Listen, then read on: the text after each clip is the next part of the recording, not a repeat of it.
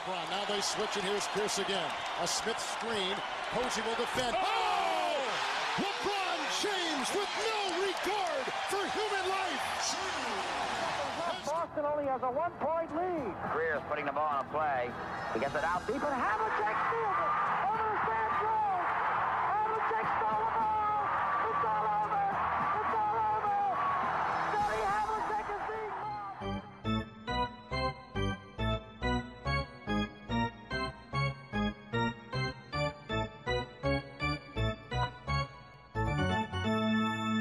Quedas? Hello, tudo bem?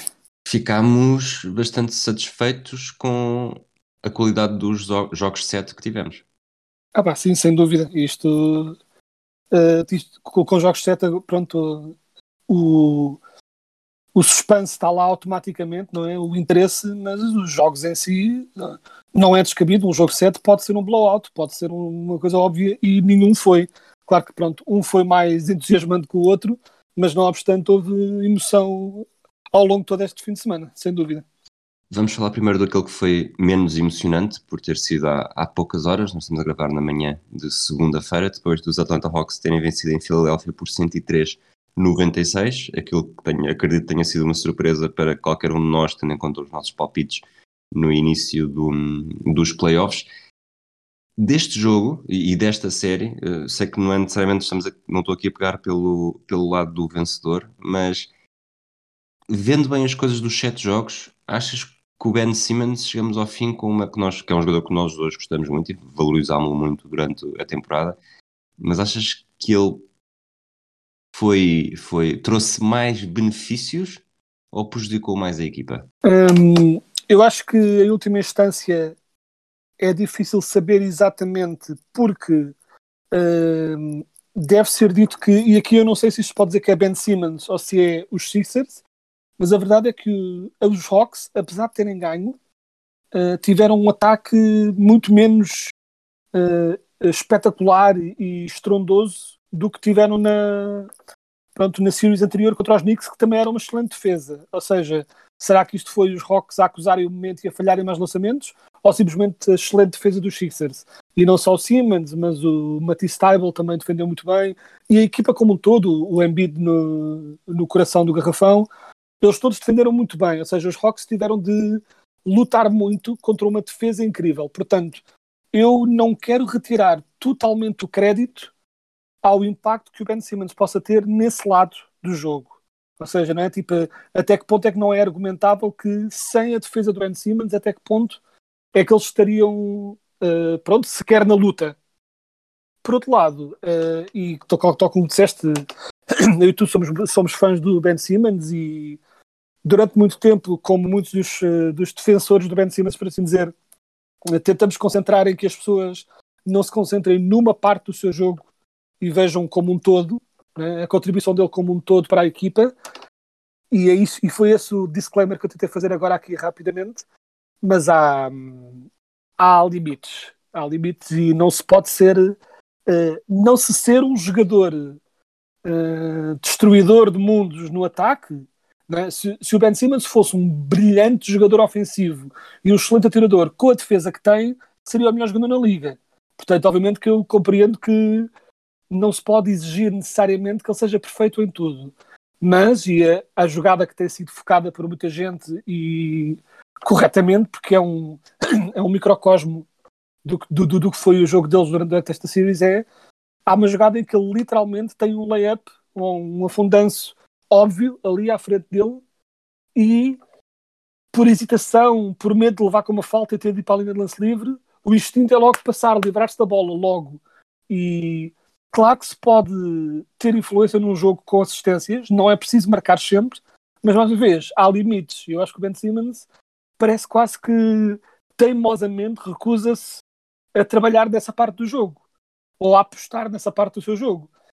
E eu não sei se é teimosia, se ele tenta e não consegue, e portanto, dentro do jogo, prefere não arriscar, mas há ali claramente um bloqueio que, que não pode acontecer. Portanto, eu diria que, apesar de ser difícil de quantificar o impacto defensivo do Ben Simmons nesta, nesta series, em última instância acabou por ser um negativo e, não, e é inaceitável uh, a total hesitação dele em jogar no, num dos lados do campo. E a outra estatística que se mostrou, eu não tenho agora aqui os números à minha frente, mas foi ele em sete jogos, em sete quartos períodos dos jogos desta series. Não foi lançou- nenhum. Exato. Uh, mas lançou tipo três vezes ou coisa Exato, assim. foi É, 3 em 3.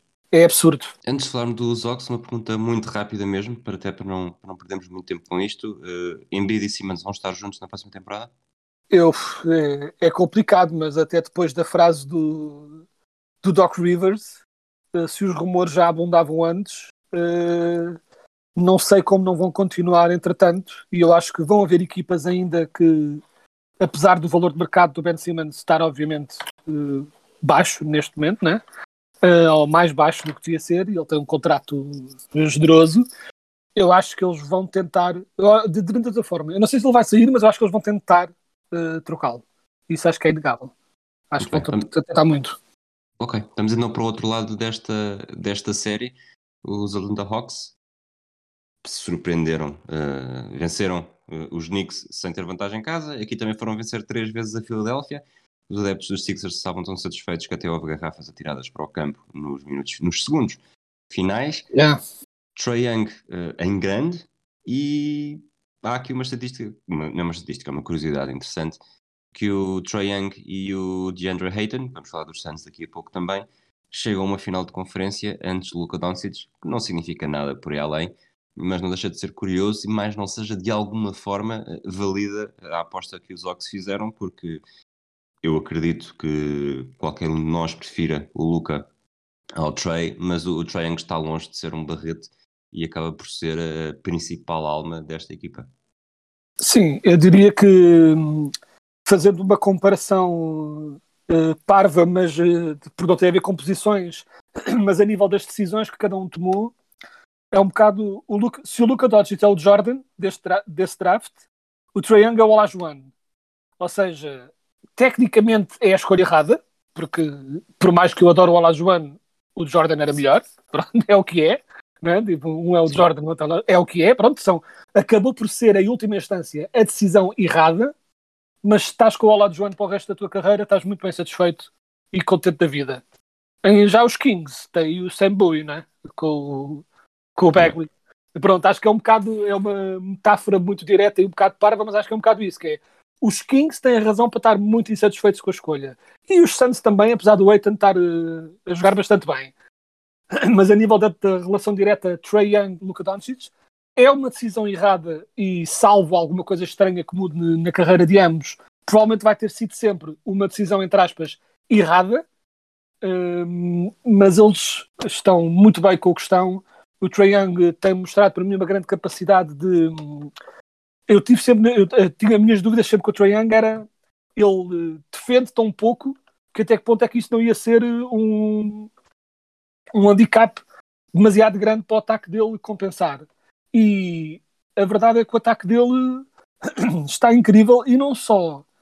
eh, e está incrível acima de tudo que é hum, há uma confiança no jogo dele eh, que se mostra tipo nestes grandes momentos. Ele teve um jogo a lançar de campo absolutamente desastroso eh, neste jogo 7. Ele lançou muito, muito mal. Também foi bem defendido as passes, mas estava a lançar mal. O lançamento não estava a entrar. Mas eu eu estava a ver o jogo e não sei por tipo. E sabes aquelas coisas que é. Tu olhavas para o modo como ele lançava e para o modo como as coisas estavam a correr e nunca dava a sensação de ele estar a lançar mal por falta de confiança ou por estar a acusar o momento. Estava simplesmente a lançar mal. Estava a ter um mau dia. Os lançamentos não estavam a entrar bem.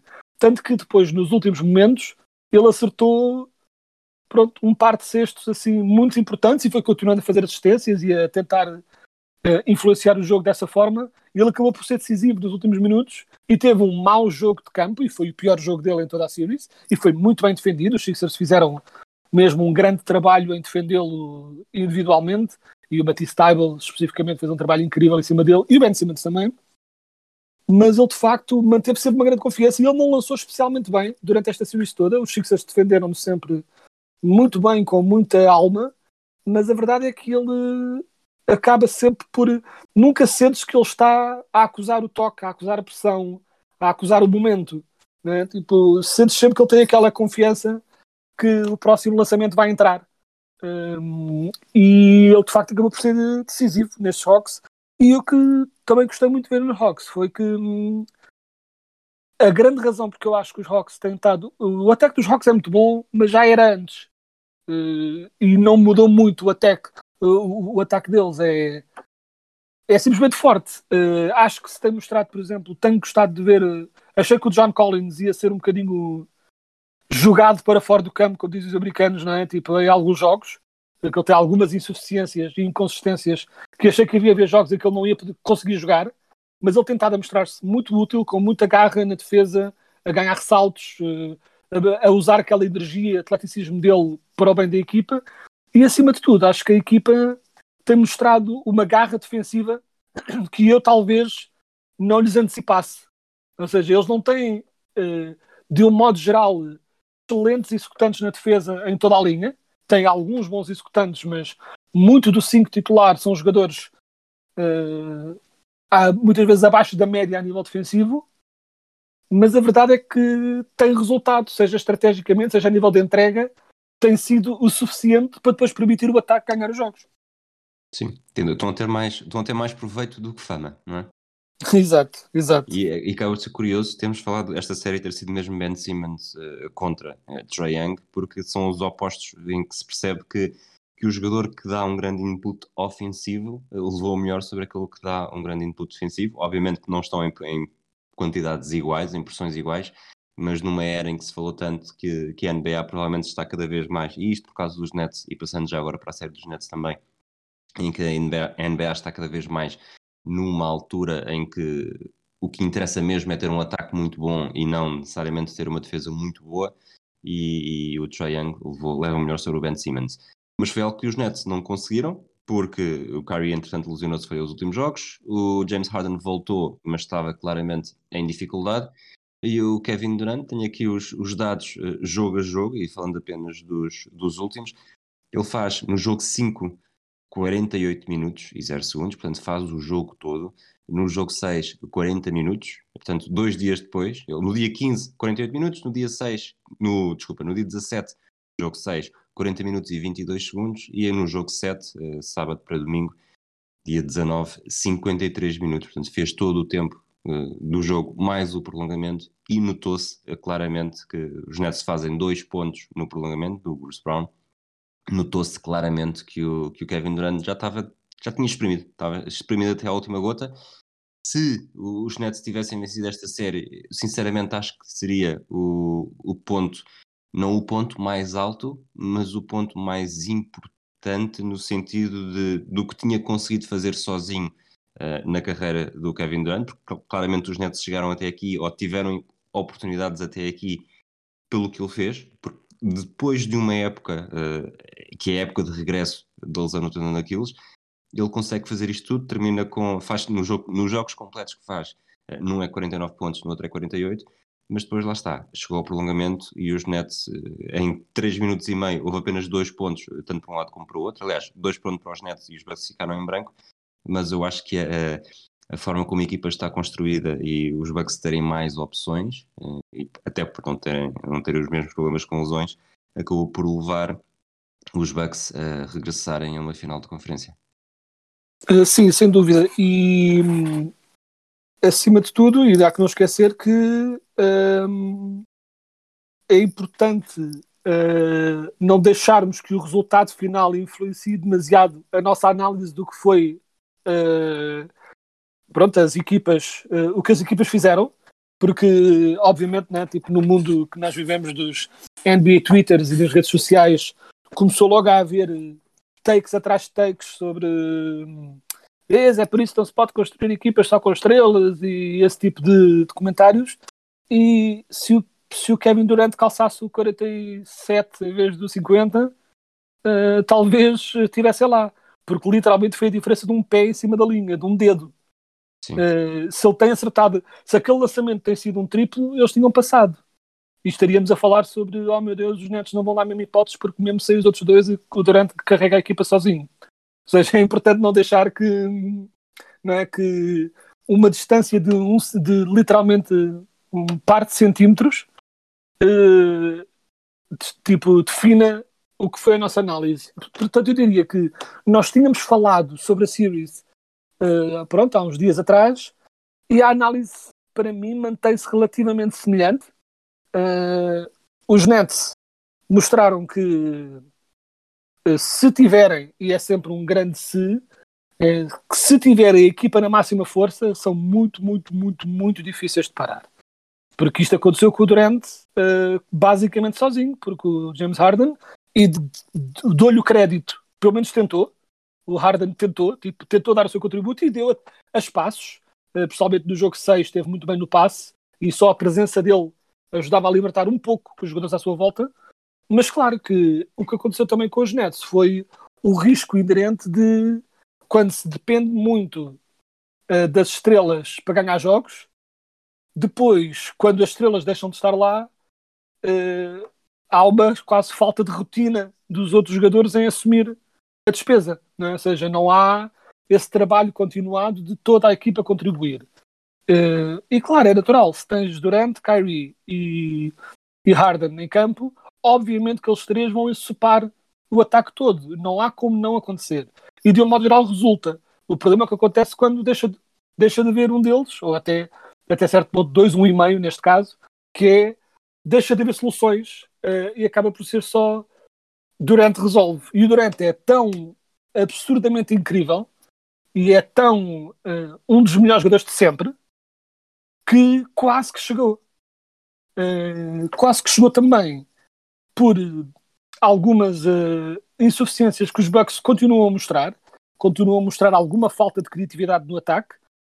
Neste jogo, acima de tudo, o que tivemos foi um, um Yannis que estava determinado a não deixar que o, que o engarrafassem, ou seja, atacou mais diretamente o sexto, sem medo de ir para a linha de lance livre, até acertou um pouco mais.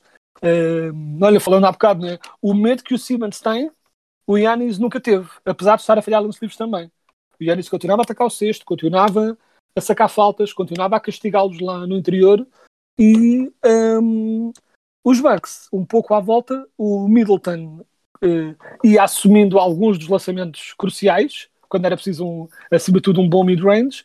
O Drew Holiday, que também estava a lançar horrendamente mal, lá para o fim começou a acertar alguns. Ou seja, os Bucks, tiveram... Desculpa, eu acho que os Bucks chegam a esta... Uh chegam à vitória no jogo 7 e chegam ao prolongamento. Tudo bem que depois, no, nos últimos segundos, do, ainda do, do, do, tempo regular, o, os Bucks deixaram um bocadinho fugir a vitória logo. Mas uh, antes estavam com alguma desvantagem e, e pontuam porque o Joe Holiday começa a assumir, o Giannis desaparece. O Giannis nestas situações, uh, é aquilo que eu tenho dito, do, que lhe falta ter um jogo um bocadinho mais polido, porque às vezes parece ser tudo à força e à bruta e isso nem sempre corre bem. Mas com o Drew Holiday ele teve ali 3, 4 lances em que, em que faz a diferença, em que mete os Bucks na luta, em que deixa os Bucks em excelente posição para ganhar, algo que depois não conseguem logo, até por uma, uma paragem cerebral do Brook Lopez, mas mesmo que ele tivesse lançado, acho que ali com o espaço que ele tinha na posição em que estava, não teria grande, grande uhum. vantagem de sucesso. Mas foi finalmente um bocado a validação do Drew Holiday chegou e ele consegue dar isto, vamos explorar, sobretudo quando, como se costuma dizer, o, o jogo está on the line e é preciso alguém que saiba lançar e consiga lançar e não apenas uh, avançar como se fosse cavalaria em direção, a, em direção ao sexto. Exato, e por exemplo, eu quando estava a ver o jogo dos Bucks Nets, uh, quando o Drew Holiday estava a jogar mal, e eu estava a pensar, tipo, coitados dos Bucks, que neste grande momento o Juro Holiday está-lhes a dar neste, naquele momento do jogo, e o Juro Holiday é um jogador muito melhor do que esta comparação vou fazer, mas eles devem estar a ter flashbacks do Eric Bledsoe, que é, ele não está, tipo, todos os lançamentos exteriores estão a, a, ser, tijolos, e tipo, e a vantagem que eles tinham adquirido por ter um base melhor e capaz de ter nestes momentos, neste momento não estão a tê-la. Mas a verdade é que depois o, o Joe Holiday começou a acertar e faz toda a diferença. Uh, nós, quando falámos no início da época da diferença enorme que ter o Drew Holiday em vez do Eric Bledsoe pode ser para esta equipa, é nestes momentos que se vê, nesta capacidade de uh, ter esta coragem de assumir o lançamento. E o Yanis é o jogador que é. Uh, acho que às vezes. Um, eu ainda assim, se é para ter a bola no Yanis, prefiro atacar o sexto do que houve alguns jogos no meio uh, desta series, em que, na ânsia de libertar o Yanis na, da defesa, eles estavam a fazer muito, uh, quase a exagerar no point forward de Yanis. Ou seja, que é uma parte boa do jogo dele, essa capacidade dele de assumir a bola no drible e passar a bola. Ele é um, um belíssimo passador para a posição dele. Mas já estava um bocado a exagerar nisso porque estava a tentar libertá-lo da porrada constante lá no meio. Uh, eu acho que tem de haver um equilíbrio e eu acho que a exagerar por um dos lados, prefiro que eles exagerem com o Yanis a atacar o, sexto constantemente, um, quanto mais não seja para libertar o lançamento dos, uh, dos outros dois. Desculpa, mas quedas, mas nesse, nesse, nisso que estás a dizer, uh, tu neste momento, uh, sendo adepto dos Bucks ou não, achas que é preferível os Bucks chegarem aos últimos minutos e continuarem a ter o Giannis como opção, uh, opção A para o ataque e para, para fazer pontos, ou alguém que lance melhor de longe e que, e que tenha que seja mais, vou, vou dizer-lhe requintado como o Joe Holiday ou como o Chris Middleton? Eu acho que depende muito da situação, e embora eu acho que no jogo moderno mais facilmente se consegue criar uma, um bom lançamento no exterior, é? nos bases, e acho que é mais fácil conseguir um bom lançamento com boa possibilidade de entrar do que simplesmente atacar-te lá para dentro, sim. Mas o que acho que é importante é não cair em nenhum dos extremos. Porque se as equipas começam a perceber que no quarto período a bola nunca vai para o Yanis, uh, torna-se infinitamente mais fácil defender. Okay. Ou seja, eles têm de manter as duas opções em aberto, tem de haver esse equilíbrio. E uh, quanto aos Bucks, parece que eu estou um bocado só uh, a criticar e criticar, mas eu acho que queria só fazer um ponto também sobre esta series, que é uh, numa series em que tanto o foco teve tanto no ataque, na, na, de tipo, do, que, do que cada estrela de cada lado está a fazer ofensivamente, deve ser dito que foi uma, uma series em que se defendeu, de um modo geral, muito bem. Uh, os Bucks já se esperava que defendessem bem, são uma excelente equipa defensiva e, apesar de terem levado com algumas exibições incríveis durante, Uh, por estranho que possa parecer, defenderam-no muito bem. Ele é que simplesmente é impossível de parar quando, uh, quando, quando, quando, ganha este ritmo. E queria só fazer um elogio também um, ehm, à defesa dos Nets, que não tendo sido incrível, que nunca podia ser com os executantes que eles têm, mas foi melhor do que eu estava à espera, muito aguerrida, muito agressiva, uh, a nível só a nível do esforço a tentarem pelo menos manter à frente dos jogadores, uma bola na, na, na mão dos jogadores, uh, que afetou até certo ponto também o tiro exterior dos Bucks. Ou seja, eu queria fazer esse elogio à, à defesa dos Nets e, acima de tudo, para fazer um ponto, só para rematar estas duas séries, um ponto que, como tínhamos falado há bocado sobre se é mais importante ter um jogador incrível ofensivamente do que um jogador incrível defensivamente, sobre né, se o que é que ganha os jogos, ataques ou defesa, e pessoalmente na NBA moderna. Uh, embora eu concorde que na NBA moderna uh, o ataque tem mais vantagens, a nível das regras e tudo, há, há mais vantagens em focar no ataque, mas eu digo que para mim é importante dizer que é a nível do jogador individual, num confronto um contra um, um jogador, um jogador transcendente ofensivamente acaba por ter vantagem em relação a um jogador transcendente defensivamente. Mas eu não acho que seja necessariamente a mesma coisa no que respeita à equipa toda.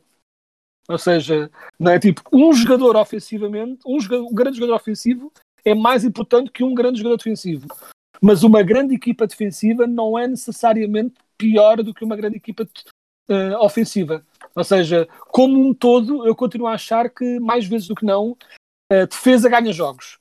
Uh, num para um, aí o ataque tem total primazia, claro. Vamos então para o Oeste. O Oeste, tanto desde a última semana, os Santos já estavam na final de conferência. Os Santos, neste momento, venceram o primeiro jogo contra os Clippers, eh, também foi neste domingo.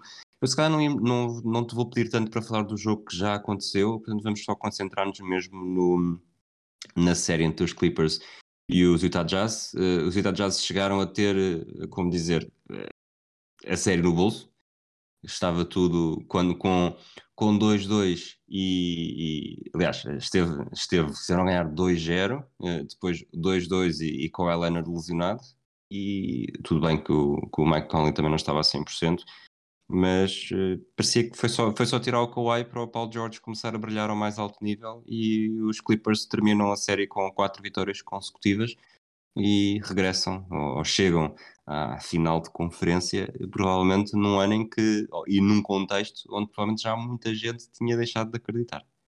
Sim, sim, mais do que não este ano, porque este ano era possível, não é? Tipo, estava claramente no, no campo das possibilidades para eles, mas acima de tudo, depois da lesão do Kawhi, claro que se esperava o Paulo Jorge a subir mais, mas não.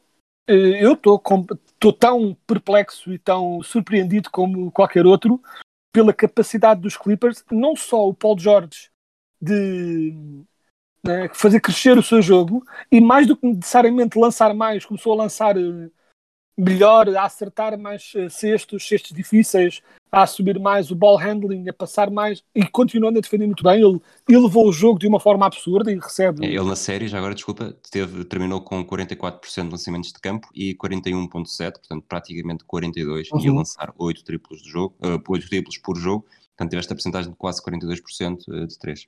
Sim, e eu não é que eu estivesse a ser mau antes, mas estava a ser eh, bastante bom. Mas eh, não havia dúvidas sobre eh, de quem os Clippers defendiam para ganhar a series, pelo menos era o que parecia, que era o Kawhi.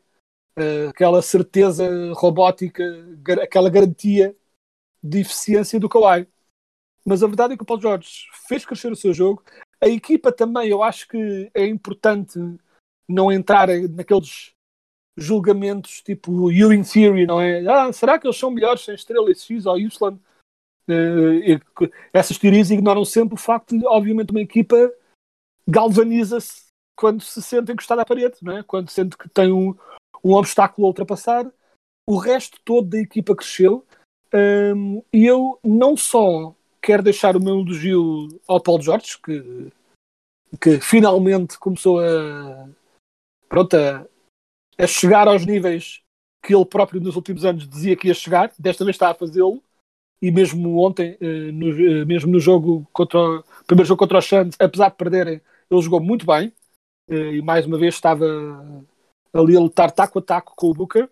Ahm, mas também deve ser dado o crédito, que é, e eu, mais uma vez, confesso que não esperava de todo, eu esperava dos Clippers duas grandes estrelas, uma boa defesa e eh, alguns jogadores do banco a fazerem os cestos ali e acolá e pronto. Mas o Reggie Jackson tem sido e foi essencial para os Clippers passarem, eh, que era algo que eu nunca pensei que, pronto, que viesse a dizer. Eh, Tu em e relação aos- provavelmente muita gente, não é? Sim, sim. eh, o Reggie Jackson, obviamente, que volta e meia mostra talento, mas é claramente aqueles jogadores que tu esperas a seguir a um grande jogo que depois venham dois ou três em que ele não acerta uma, ou que, ou- dizendo de outra forma, fica tão confiante que é o maior que começa a exagerar. É sempre esse o risco com o Reggie Jackson, é confiança a mais. Mas a verdade é que contra os Jazz resultou e ele eh, foi decisivo, foi decisivo defensivamente, defendeu bem e foi decisivo no ataque foi um dos jogadores mais importantes da equipa para, para passar os Jazz. Os Clippers estão pela primeira vez na, numa final de conferência. Os Suns já não estavam desde 2010, os Bucks não estavam desde 2019, os Hawks não estavam desde 2015. Mas o mais interessante para mim aqui é que nos últimos, eh, agora vou só aqui uma pequena pausa para encontrar, nos últimos três anos, eh, 11 das 30 equipas da NBA atingiram uma final de conferência. Nos últimos cinco anos, metade das equipas da NBA atingiram uma final de conferência. Achas que este momento, mais do que nunca, eh, é a prova que a NBA é uma, uma modalidade, modalidade no sentido de- da forma como fazem as coisas, eh, verdadeiramente renovadora e onde há hipóteses para todos? Tudo bem que tivemos, temos aqui os Golden State Warriors e os Cleveland Cavaliers que foram finais atrás de finais, de finais de NBA, mas se falarmos de finais de conferência, as coisas até estão bastante democráticas. Eu acho que sim, e eu acho que, por exemplo, à exceção ahm, dos Nets e que tiveram pronto, os azares que tiveram, viu-se que houve, depois de um- alguns anos em que estavam a criar eh, as clássicas super, as super teams de três estrelas, é? tipo de muita concentração dos jogadores, houve neste último tempo, e nós tínhamos falado sobre isso, parece que reverteu-se para a lógica mais dos pares, de dois em dois. Claro que depois havia excelentes jogadores em certas equipas a adicionarem essas estrelas principais, mas houve uma espécie de uma QB redistribuição do talento. e nós estávamos com esperança que isso resultasse em maior paridade e este ano está a acontecer, deve ser dito também que, e embora eu seja totalmente contra asteriscos ou o que quer que seja de temporadas por causa de lesões, porque formos a pôr asteriscos, há asteriscos em quase todas as temporadas uh, com, com, lesões. Uh, se formos analisar a, à lupa a cada playoff, há equipa X ou equipa Y que era suposto ser incrível e que foram eliminadas mais cedo por causa de lesões na altura errada.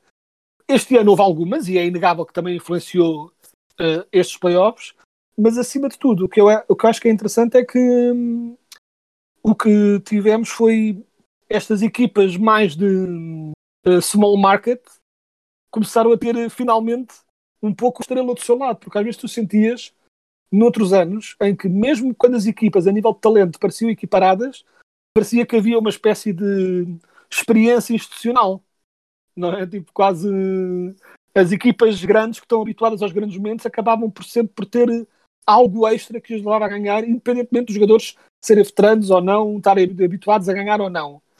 E este ano parece que finalmente a coisa ficou. Uh, parece que essa experiência institucional desapareceu. E as equipas estão a ganhar completamente por fruto da qualidade ou não dos seus jogadores. E isso é. É pronto, é, é, muito interessante. É. Soltar, sem dúvida. E há aqui outra coisa curiosa, que é todas três das quatro equipas que foram derrotadas nas finais de conferência, os, os Jazz, os Sixers e os Nets, eh, não estiveram em nenhuma final de conferência nesta década. Portanto, ter, os, Nuggets, os Nuggets poderiam ter repetido, mas tudo o resto também é muito novo, algo que já se tem estado a falar do vamos ter um campeão, se não inédito, eh, já não era desde, neste momento já não, já não seria desde a década de 70, os Bucks são os Bucks e os Ox, as únicas equipas que já foram campeões, eh, e uma na década de 50, quando era St. Louis, e outra na década de 70. Portanto, estamos aqui mesmo numa nova fase que eu acho, eu acho que de alguma forma também está associada a uma mudança, a uma verdadeira mudança de geração, em que LeBron James continua e continua a ser candidato e talvez um dos maiores candidatos, e se não houvesse lesões, seria, os Lakers seriam mesmo os maiores candidatos, mas já não é aquele período de dominação de 2017, 2018, por exemplo, em que era mesmo só LeBron em Cleveland e mesmo assim era mais do que suficiente para levar para ser melhor do que das outras 14 equipas da conferência. Portanto, acho que são todos pequenos sinais que são que nos levam a pensar que os próximos anos, tudo bem que se, se, se os Nets tiverem, tiverem 100%, isto pode mudar um bocadinho, mas ainda assim eh, os sinais são bastante positivos. E falando já, e, muito rápido mesmo, para antes de irmos para os segmentos finais do, do que vamos ter aqui nas meias finais, das meias finais, eh, finais de conferência, meias finais da NBA. Curiosamente, todas as equipas que ganharam eram as equipas que eu queria que ganhassem, portanto, isto é, para mim é quase inédito. Neste momento, uh, eu acho que prefiro que ganhe a equipa que vencer no Oeste, porque, porque nunca foi campeã. Eu acho que a minha ordem é, é Suns, Clippers, Hawks, Bucks, por lá está, por ser campeões inéditos, por ser os Suns que nós associamos a, a, tanta desilusão nos últimos, nas últimas décadas, praticamente desde que começámos a ver NBA. Em segundo lugar, os Clippers por nunca terem sido campeões, os Hawks porque não o são há mais tempo e nunca foram em Atlanta, e depois os Bucks, porque apesar de gostar muito que os Bucks fossem campeões, neste momento estas quatro equipas são mesmo quatro equipas que eu não, não tenho nada a apontar se forem campeões e ficarei eh, relativamente satisfeito. E tu? Sim, acho que é uma, é uma história incrível, seja qual for a que ganhe. Há um, há um arco narrativo quase uh, muito interessante para ambos. E o nível de pura uh, espetacularidade uh, de finais, eu acho que em última instância talvez achasse piada a Suns Hawks na final. Acho que a possibilidade de haver não só há matchups interessantes, quase diretos a ver acontecer, mas também a troca de cestos clutches acho que pode ser muito interessante numa final de Suns Hawks. Mas é como tu dizes, qualquer final para mim seria interessante, sendo que o único uh, a única pronto, ressalva que eu faço é Clippers na final seria muito interessante se tiverem o Kawhi. Ou seja, hum, claro que se eles continuarem, se eles conseguirem ultrapassar os Suns só com o Paul George, há uma história interessante à volta disso, mas sinto que mais tarde ou mais cedo essa, essa, bolha, essa bolha vai rebentar. E, ou seja, Uh, vamos dizer que os Clippers conseguem, para, de alguma forma, só com, sem Kawhi, uh, conseguem ultrapassar os Suns. Acho que depois eventualmente nas finais iriam quebrar porque é o que é. A equipa não tem, uh, não parece ter equipa à volta para aguentar isso tudo. Um, mas acho que neste momento eu diria que pronto, estaria a torcer assim por um um, um, um Suns Hawks. Acho que seria assim a coisa mais interessante, mas mais uma vez eu tipo também a história de uh, o arco de redenção de playoffs do Yannis também é hum, algo pronto Sim, sim. algo muito interessante a acompanhar, ou seja, como tu dizes, é, mesmo que te considerasses os Bucks a história menos interessante a nível do que queiras que aconteça, não deixa de ser eh, uma história incrível, Muito interessante, muito interessante.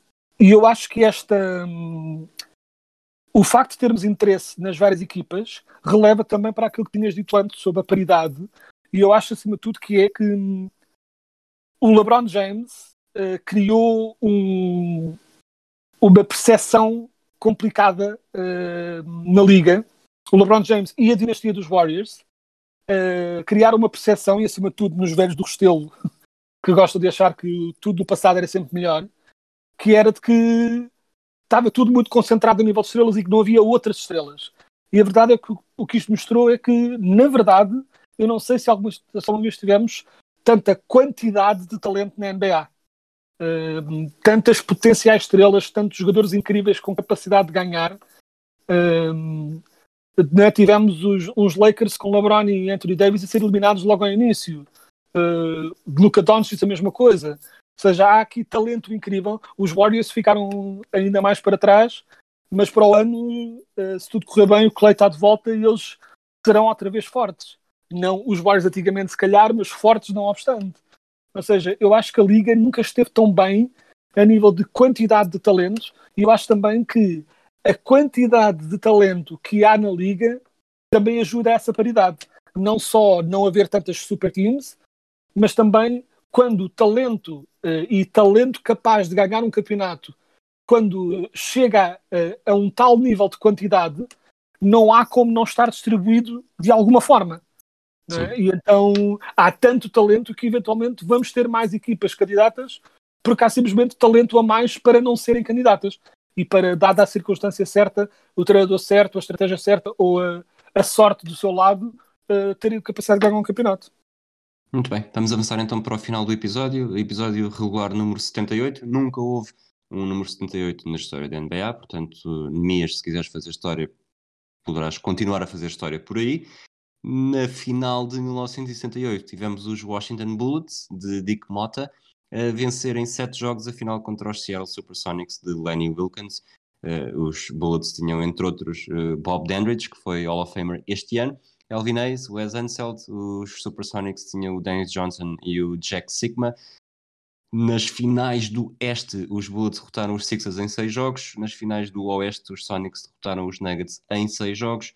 É um campeão muito invulgar, uh, numa época em que quem chega uh, também não está necessariamente, quem chega à final também não está necessariamente nas, nas nossas listas de melhores equipas de sempre, e se calhar esta é uma boa prova, tem acontecido já em épocas consecutivas, é uma boa prova daquilo que se diz muito de que o Larry Bird e o Magic Johnson, depois daquela final de, de NCAA que ficou, ficou muito famosa, uh, a chegada deles à NBA salvou a NBA, porque a NBA estava aqui a entrar num período não necessariamente de mal jogada, mas de à falta órfã de estrelas, órfão de grandes gerações de equipas, e estava assim numa fase em que estava tudo em aberto, mas não necessariamente uh, entrar entrar no goto dos espectadores. Sim, eu tive agora, tive ainda agora a fazer o argumento de como a paridade atual da NBA não deriva da falta de talento, mas antes do, da abundância de talento. Uh, este é o caso contrário, claramente, em que é uma final um pouco improvável, com jogadores um pouco prováveis. Jogadores bons, obviamente, e jogadores, muitos, uh, muitos deles Hall of Famers, mas de um calibre diferente, e eu não tenho o contexto na minha cabeça para saber se de quão surpreendente foi estas equipas especificamente chegarem à final nesta altura. Não sei se houve enormes Sonics- equipas que foram eliminadas antes. quarto seed e os Bullets eram terceiro seed no Oeste. Portanto, Pois, ou seja, até próprio, eles próprios foram uma surpresa, mas eh, claramente, então, e nós. eh, isto eu sei que na altura, quando o Magic Johnson e o Larry Bird chegavam, chegaram à NBA, muitas vezes havia as finais da NBA eram transmitidas em diferido. Portanto, isto releva da popularidade do desporto na altura, né? estava claramente numa fase complicada. Um, e pronto, e quando o Magic e o Bird entraram na liga, isso pronto, mudou completamente. E quando se juntou a isso, cerca de 4, 5 anos depois, uh, o jovem Michael Jordan a entrar também na liga, uh, pronto, tipo, uh, a nível de estrelas estávamos bem servidos durante bastante tempo e francamente, à exceção ali de uma fase nos anos 2000 em que não, pronto, em que estava assim um nadita mais escasso também, mas de um modo geral tens tido grandes estrelas na NBA sempre e pronto, e, e continua tão boas como era nessa fase.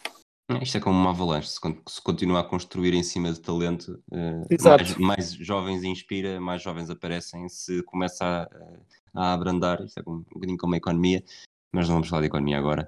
Exato. Vamos terminar o episódio e voltamos na próxima semana já, com, já só com duas séries para falar. Isto agora vai estar sempre a diminuir até, ao, até aparecer o draft e vamos esperar um, uma notícia histórica. Um abraço a todos aqueles que nos ouviram, um abraço para ti, Quedas, e até para a semana. Um abraço.